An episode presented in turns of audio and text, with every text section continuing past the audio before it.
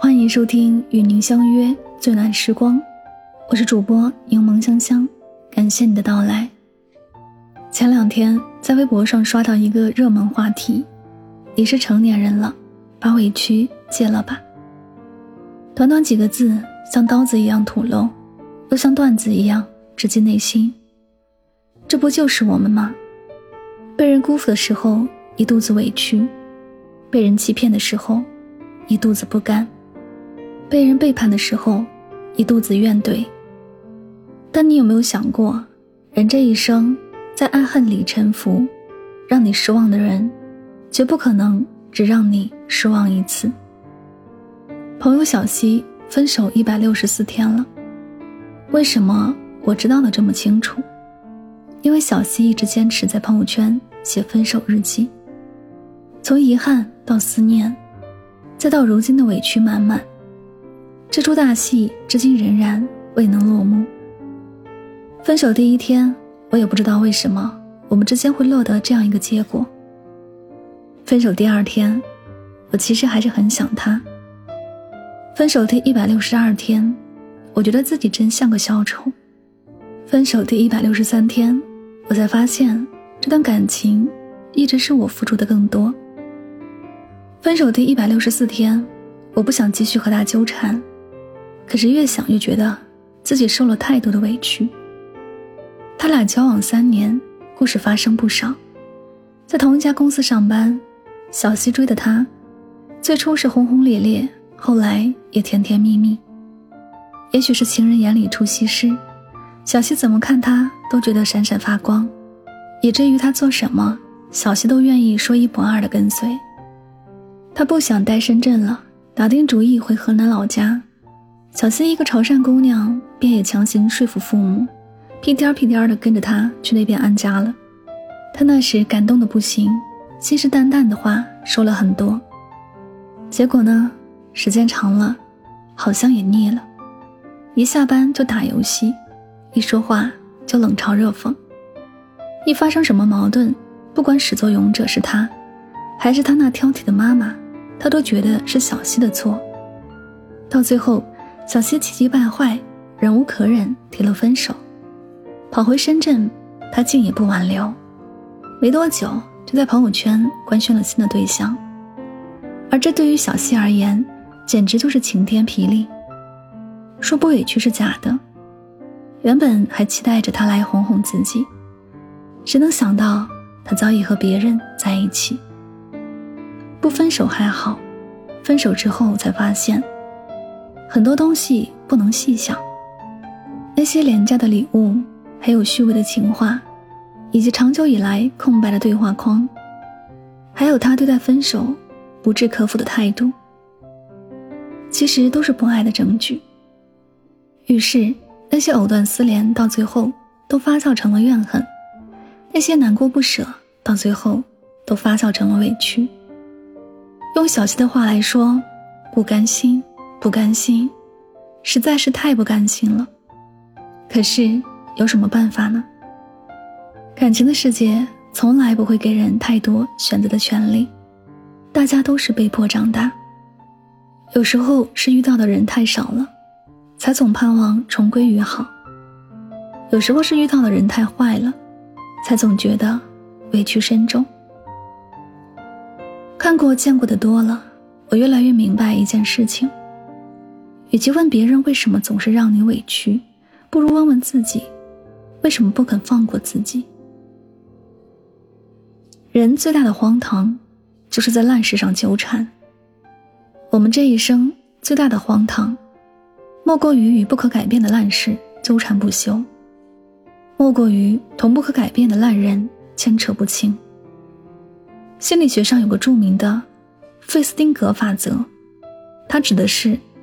人生中百分之十的事件，是由发生在你身上的事情组成，而另外百分之九十，则是看你对事情如何反应决定的。换言之，生活中有百分之十的事情是我们无法掌控的，而另外的百分之九十，却是我们能够掌控的。深以为然。生命只有一次，然而烂事无穷。有人轻看你，你立刻贬低他；有人嘲讽你，你立刻刻薄他；有人诋毁你，你立刻报复他。到最后，耗费时间精力，弄得满身意气。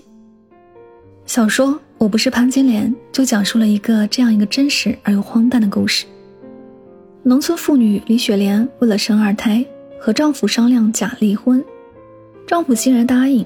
转眼却和外面的发廊姑娘结了婚。李雪莲不满他的负心和薄情，上法院起诉他，结果败诉。赢了官司的前夫不仅没有收敛，反而翻出陈年往事，说李雪莲结婚时不是处女，并在外面大肆嘲笑道：“你是李雪莲吗？我咋觉得你是潘金莲？”因为这句话被羞辱到的李雪莲毅然决定上诉，于是。之后二十年的时间里，李雪莲都在坚持不懈的进京上访，然而，一切却进展的并不顺利。被当地警察阻拦，被各种大官小官踢皮球，好不容易进京了，却被追回，甚至还在长安街、在天安门广场被扣，形容枯槁，精神混乱，宛如一个疯子。这就是李雪莲和前夫死磕的二十年时光。一个漂亮的女人，二十年过去，变得衰老了；一个聪明的女人，二十年过去，变得执拗了。为了一句话，为了出口恶气，没了容颜，没了金钱，死磕一辈子，也毁了一辈子。你觉得可怕吗？我觉得很可怕。我们每个人在漫长的一生里。都有可能成为李雪莲，为了一个人，为了一件事，为了一个心结，为了一次背叛，纠缠一辈子。赵磊在《小人物》里唱道：“不和贪婪的人相对，不为薄情的人流泪。”周国平说：“人生得有不较劲的智慧。”深以为然。格局大、眼界远者，遇到烂人烂事儿，懂得。及时止损，因为他们知道越早远离，生活也就越早清静。人这一辈子不过三万多天，把时间花在烂人烂事儿上，真是辜负了这短短的三万多天。我一直都觉得，好时光就应该花在一切美好的事情上。遇到烂人，及时抽身；遇到烂事儿，及时止损。你得知道，不是每个人都配做你的对手，不是每件事都值得你花时间。就像电影《公主日记》里那句经典台词：“总有一天我会成长，而你永远是个烂人。”讲两个故事，第一个故事是昨天打车时的偶遇。一个二十八岁的年轻姑娘在深圳最繁华的地带拼出了一个公司，还拼出了一套房。我可以毫不夸张地说，我在这里奋斗一辈子，也不可能积累这样的财富。我问姑娘：“你怎么做到的？”回答我的是姑娘意味深长的一句话：“被男人伤过一次，你也能做到了。”二十一岁结婚，生下两个小孩，而后被酒鬼老公抛弃，她不管不顾，活得逍遥自在。姑娘独自抚养两个小孩，从做保姆到慢慢发现商机。开了自己的家政公司。姑娘的故事让我深深的感受到了一点：和烂人纠缠没有什么好结果，不纠缠，往事才会翻篇儿；往前走，余生才会自在。那些曾伤透你的人和事儿，也许回过头来看，是塞翁失马，焉知非福。就像他们说的，坏男人有时候反而是座里程碑。坏婚姻，有时候反而是座好学校。这句话用来形容张幼仪的一生再合适不过。在和徐志摩七年的婚姻里，张幼仪一直都是一个受尽冷眼的发妻。远赴英国相夫教子，便没能换来他的一丝垂爱。他那时深深醉心于林徽因，勒令张幼仪打掉腹中第二个孩子。张幼仪不同意，他便闹失踪。玩冷战。即将临产的张幼仪只得写信求助自家二哥，在二哥的帮助下，辗转到了德国，生下孩子。这时徐志摩来了，却不是探望妻儿，而是再一次提出离婚。张幼仪同意了，纵然愤慨心死，但也没有就此消沉。为了掌握一技之长，开始没日没夜的学习德文。回国后。张幼仪先是以出色的成绩受邀在东吴大学教授德语，后又创办了云上服装公司，紧跟着接管了女子商业储蓄银行。从被人质疑到被人折服，从低眉顺眼到无所不能，张幼仪谈及自己的转变，只说了一句话：“在去德国之前，我什么都怕；在德国之后，我无所畏惧。”这就是一个男人所带来的长尾效应。说到底，于张幼仪而言，徐志摩是劫，也是浪。渡不过劫，自然是鱼死网破；跨不过浪，自然是人仰船翻。然而，渡过了劫，那便是柳暗花明；跨过了浪，那便是海阔天空。总而言之，什么样的结果，取决你当初做了什么样的决定。人这一辈子最难走的路，永远是心路；最难过的坎儿，永远是心坎。与其年年月月委屈着自己，不如早点把烂人忘却；与其朝朝暮暮思量着过去，不如早点把烂事看开。说到底，人生的苦乐根植于我们的内心。人生的高度，从来不在于我们看清了多少事，而在于我们看清了多少事。《了凡四训》中有言：“昨日种种，譬如昨日死；今日种种，譬如今日生。”从现在起，让过去的过去，别再给自己添堵，也别再让自己焦虑。你是成年人了，把委屈戒了吧。你得知道，我们每个人的心就像是一个容器，放下了太多烦恼和怨恨，就放不下太多快乐。与幸福了。这里是与您相约最暖时光，感谢您的聆听，希望大家在今天的节目当中有所收获和启发。我是柠檬香香，我们下期节目再会。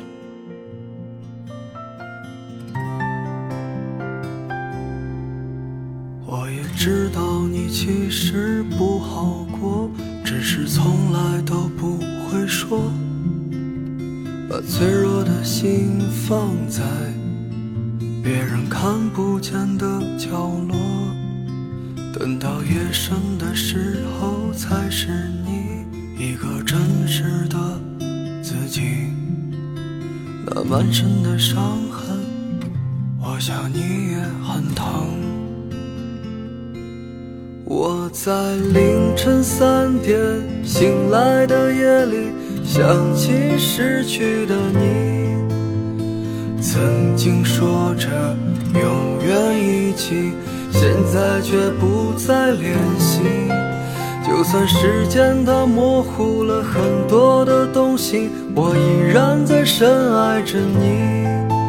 如果当时的我能少一些固执，是否会有更好的结局？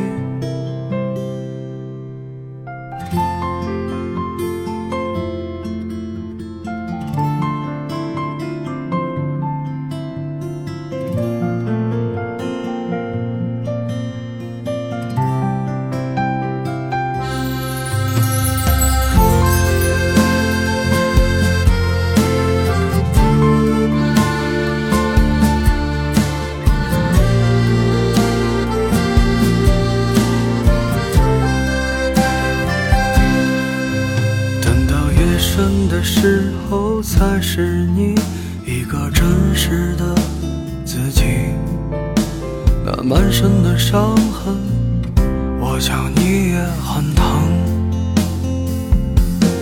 我在凌晨三点醒来的夜里，想起失去的你，曾经说着永远一起。现在却不再联系，就算时间它模糊了很多的东。西，我依然在深爱着你。如果当时的我们能少一些固执，是否会有更好的结局？我在凌晨三点醒来的夜里，想起失去的你，曾经说着永远一起，现在却不再联系。就算时间它模糊了很多的东西，我依然在深爱着你。如果当时的我们能少一些固执，是否会有更好的结局？我在凌晨三点醒来的夜里，想起失去的你，曾经说着永远一起。现在却不再联系，就算时间它模糊了很多的东西，我依然在深爱着你。如果当时的我们能少一些固执，是否会有更好的结局？